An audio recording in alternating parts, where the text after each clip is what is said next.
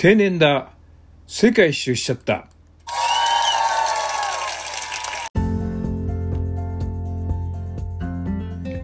こんばんは。定年だ。世界一周しちゃった。第13話です。前回はキリマンジャロの、えー登山口の町モシに到着してああついに携帯を盗まれてしまいました。まあ携帯なくたってなんとかなります。Wi-Fi が通じてれば iPad mini がありますからなんとかなるということでそのまま旅を続けることにしました。だけどすっかり落ち込みますね。やっぱり物を取られるというのはね。まあお金とパスポートは無事だし命も無事でしたからまあいいかなと思いました。それで、えー2日ぐらいもしで休んで、えーキリマンジャロにいよいよ登ってみようと思いました。キリマンジャロというのはルーフ・オブ・アフリカといってアフリカの中で一番高い山なんですね。えー、したがって、よく、えー大陸で一番山高い山に登ろうという時にアフリカではこのキリマンジャロが一番高い山となります。そして、えー東南の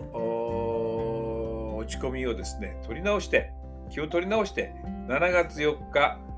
登頂を開始しました。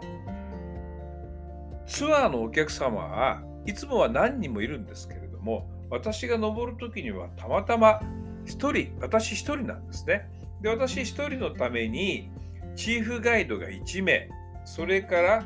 えーポーターが2名それからあクッカーですねが1名コック、まあ、このコックは隣のテントとも兼用してた場合もありますね。で、えーそれらをチームにして、えー登っていきます。でまず最初に、えー前の日にですねそこの旅行店のですね、えーキリクライマーズですかねの旅行店の親父がですねえーうちで、えー旅行してくれたら、そのなんていうんですかね登山口の近くに自分の家があるからそこに泊めてあげるよって言って前の日はそこに泊まりました。そして次の日にですね、えーチーフガイドが、えー私を迎えに来ましたで何をするかというとまず、えー私は登山の装備を持っていませんので足りない装備例えば暑いこうあの綿入れのなんていうんですかね、えー上着とかですね、えズボンとかそれから登山登山靴私持っていましたので、えいろんなもの手袋とかですねいろんなものを、えレンタルします。でまあレンタルって言っても大きな倉庫があってそこに行ってですね「おいこれはどうだあ来てみな」とか言うんですね。ところがこれがね洗ってないのでくっさいくっさいもう猛烈に匂うんですね。だけどまあこれ持っていかないとね死んじゃいますしね寝袋も借りました。で、えーこのチーフガイドのお兄ちゃんがですね途中でですねなんか寄るんですね車で。でどうしてるのかというと、まあ、自分のお友達のポーターのお兄ちゃんを集めながらですねそして出発ゲートに着きました。どうもですねこの、えチーフはですね今までポーターとしては登ったことがあったらしいんですけども、えーていうんですかねこうチーフとしては初めて、えーなようですね。だから最初の登り口でいろいろチケットを買ったりしなくちゃいけないんですけどすごい手間ど手間戸惑ってましたね手続きに。したがって他の団体はスッススッス登っていくんですけども私はねそこで1時間半ぐらい待たされましたね。そして出発地は1790メーターです。で最初の1日目はですね本当にねこう平らなねほぼ平らなところを、まあ、少し坂道ですけどね4時間ぐらい歩いていきます。で、えーまあ、少しずつ登ってますから1000メーターぐらい登るんですけどもで今夜のキャンプ地はマチャメマチャメルートと言いますからねマチャメですね3000飛んで10メーターに到着します。で本来はですね、えー私の荷物を持ってたり、えーテントを持っていたりあのコックがいてですね到着したらですねもうテントが張られていてはいどうぞというはずなんですけれどもどういうわけがですねポーター2名とコックがですね私より大幅に遅れて到着したんですね。で、従って私は6時頃にはもう着いていましたので、夕食はやっと20時。なんかおかしいなと思ったんですね。他のところはみんなもう到着したら途中で抜いていくわけですからね、他のところはね。だからみんなすぐあの食事をしたり、もう寝たりするんですけどもね。まあなんか先が思えられん、どうも素人だなと思ったんですね。で、2日目はですね、でそこで食事を作ってくれるんですね。で、まあ、食事っつってもね、あの、なんていうんですかね、あの、こう、かぼちゃ、えー、じゃがいもをこう、ふかしたようなやつとかですね、まあ、その程度ですから、あんまり食欲は湧かないですよね。で、2日目はですね、8時30分頃に出発して、で、午前中1時半までですね、えー、歩いて、えー、キャンプ地、シラ、3845メートルに到着しました。だいたいここでもう富士山を越えてるんですね。今日もですね、ポーターから後から来ます。で、そこの、あの、着いたらですね、そこでまず、えー、管理小屋に行って、今日は泊まるんですよとサインなんかするんですね。で、その管理小屋ちょっと待ってろって言うから、ずっと待ってたら、管理小屋のおじさんが、お前何してんだって言うから、いやいや、実は俺が頼んだポーターとかですね、チーフはそこにいるけども、ポーターとかコックが来ないんだと。え？そんなことがあり得るのかと。驚くわけですね。だからみんな、その管理小屋なんかいない、私だけいてですね、また、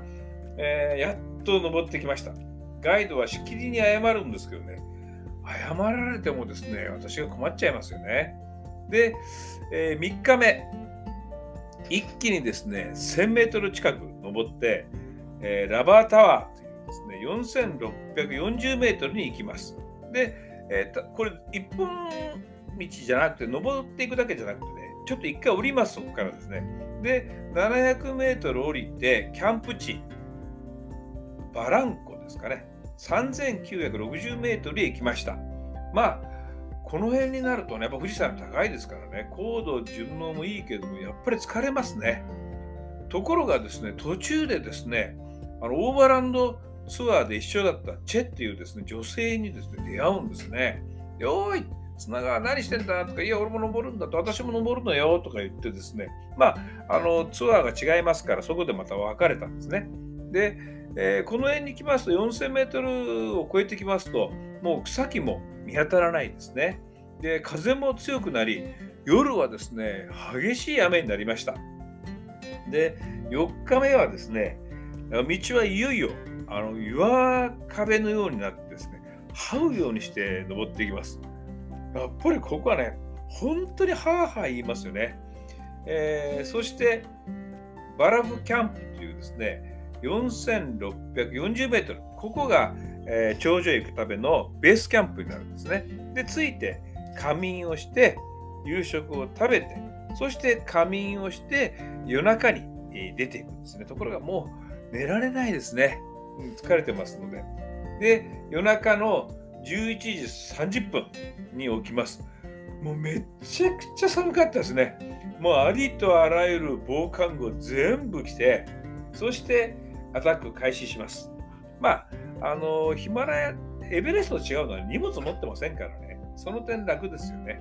で、えー、5000メートルを超えると空気は極端に薄くなります。えー、高山病の危険性も非常に高まりますね。まあ、5歩歩いては休む、5歩歩いては休むと。もう何度もですね、まあ、やめようかなと思ったんですね。もう体はやたら重くなります。しかしね、やめるとね、降りたら体力回復してもう一回行かなくちゃアフリカまで来てねキリマンジャロ登らなかったらね恥ずかしいじゃないかと思ってなんとかして這うようにして登っていきましたで出発から7時間6時ちょっと過ぎ6時24分にですね、えー、頂上5890メーターあと110メーターで6000メーターですね高いですねこれルーフ・オブ・アフリカさっきも言いましたけど言うんですねでここでえー、先日あったチェと、それからですね、やっぱり最後にオーバーランドツアーで、あのー、最後の10日間ぐらい一緒のテントにいたんですね、ショーンと一緒になりました。嬉しかったですね。その頂上で写真撮ってたら、おーっつって、え、3人でまた写真を撮りました。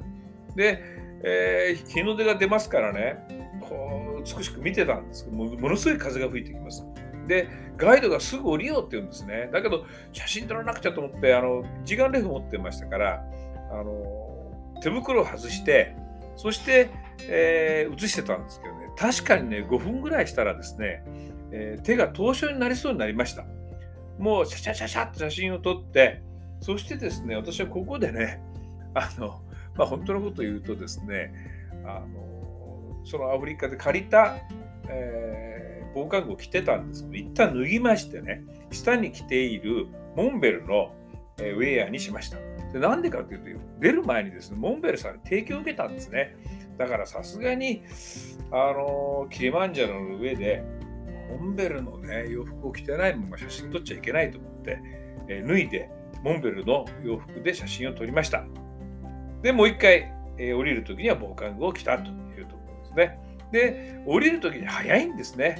で、8時45分にはベースキャンプに戻ってきました。で、2時間仮眠をして、えー、さあ出かけるぞとなったんですね。なんか体が調子悪いんですね。で、一気にですね、3000飛んで80メートルまで下山しました。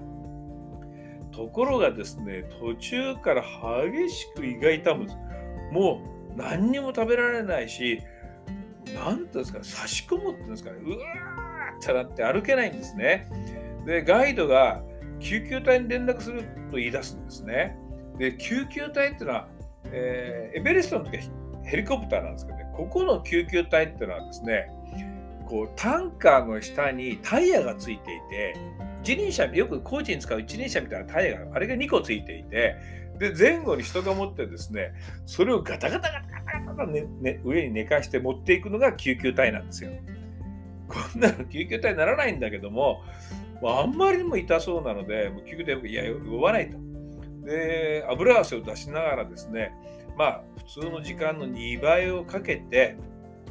えー、キャンプ地に到着しました。3080メートルまでね。で、夜はですね、白湯岳を飲んで寝ました。で、夜中ももうめちゃくちゃ痛かったですね。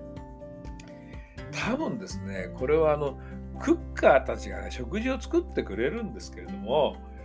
山の水を使ってるんですよね。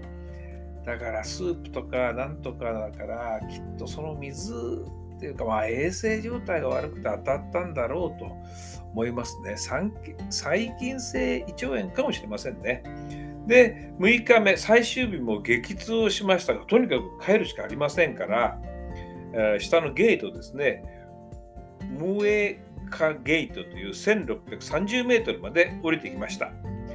で、ガイドたちはですね、成功したので、チップをくれって言うんですね。でだけどさ、先週も言いましたけども、チップは最初に交渉してますから、いや、あげられないんだけど、まあね、盗聴もしたから、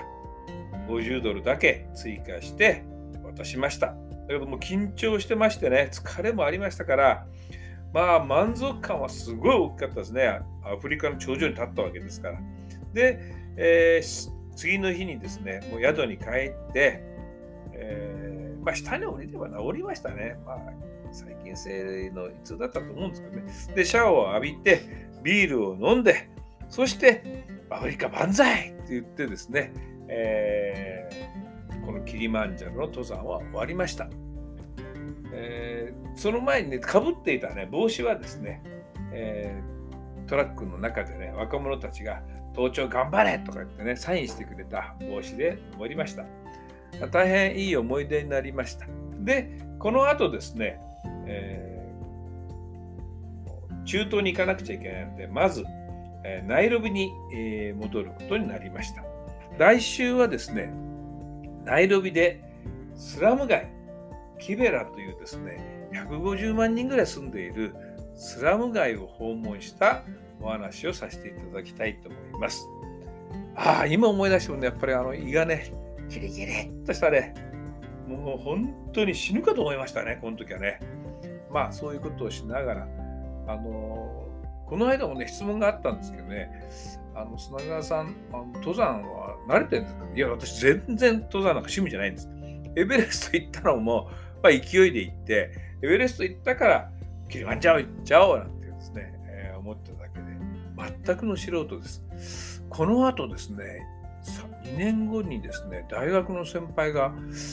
やっぱりキリマンジャロに行ってですね、途中で亡くなられたんですね。だからあんまり、あの、舐めちゃいけませんね。えー、そんな感じでした。えー、今夜もですね、えー、このアフリカの話、楽しんでいただけたでしょうか。この後アフリカ、中東、それからヨーロッパ、それから南米へと入っていきます。またお聞きいただいたらあ嬉しく思います。それではまた来週まで。さようなら。